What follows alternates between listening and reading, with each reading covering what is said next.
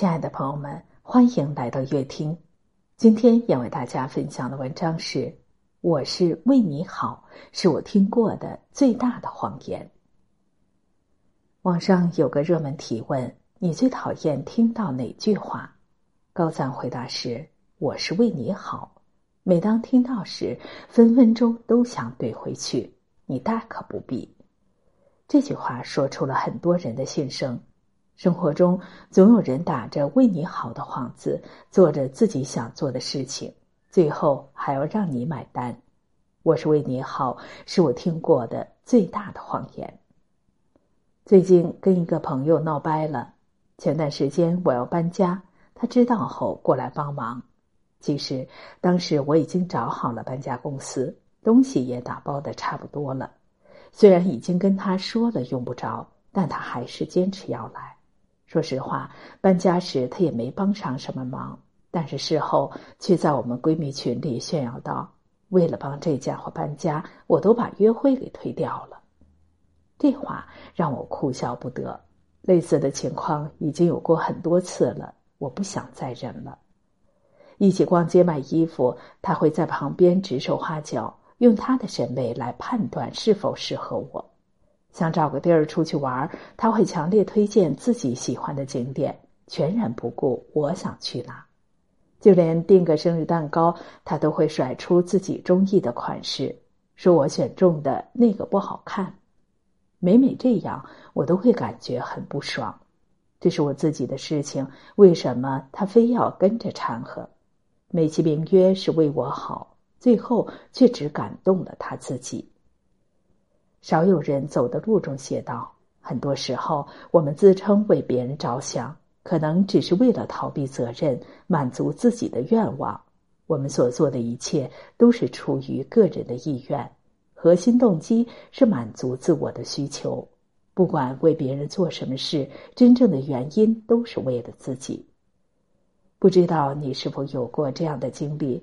明明我们能做好的事情，有人非要帮忙。”最后还要展示自己的付出，明明不该管的事儿，有人总喜欢插上一脚，然后还象征性的给出意见。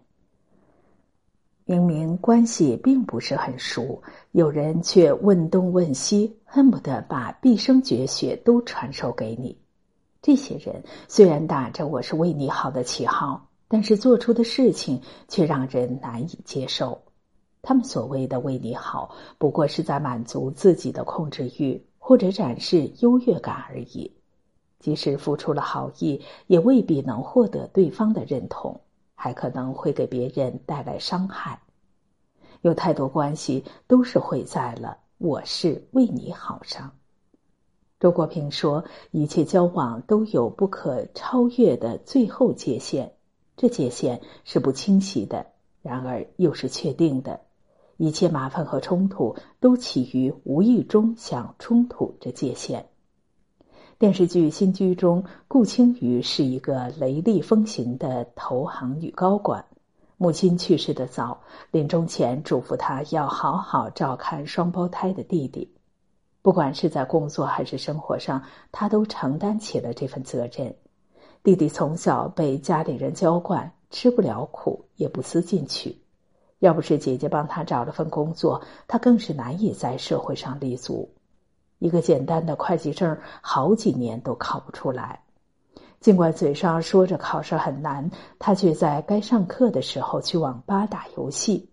当弟媳提出指责后，他不仅不好好教育弟弟，还劝弟媳不要把他逼得太紧。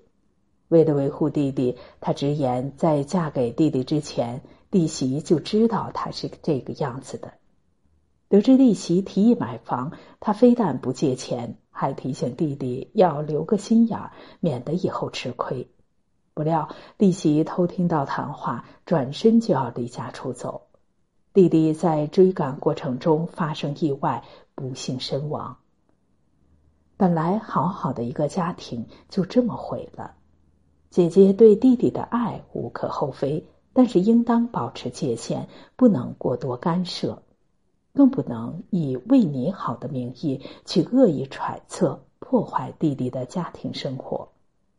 界限感中写道：界限感的基本原则是管好自己的事情，不干涉别人的事，顺应老天的事。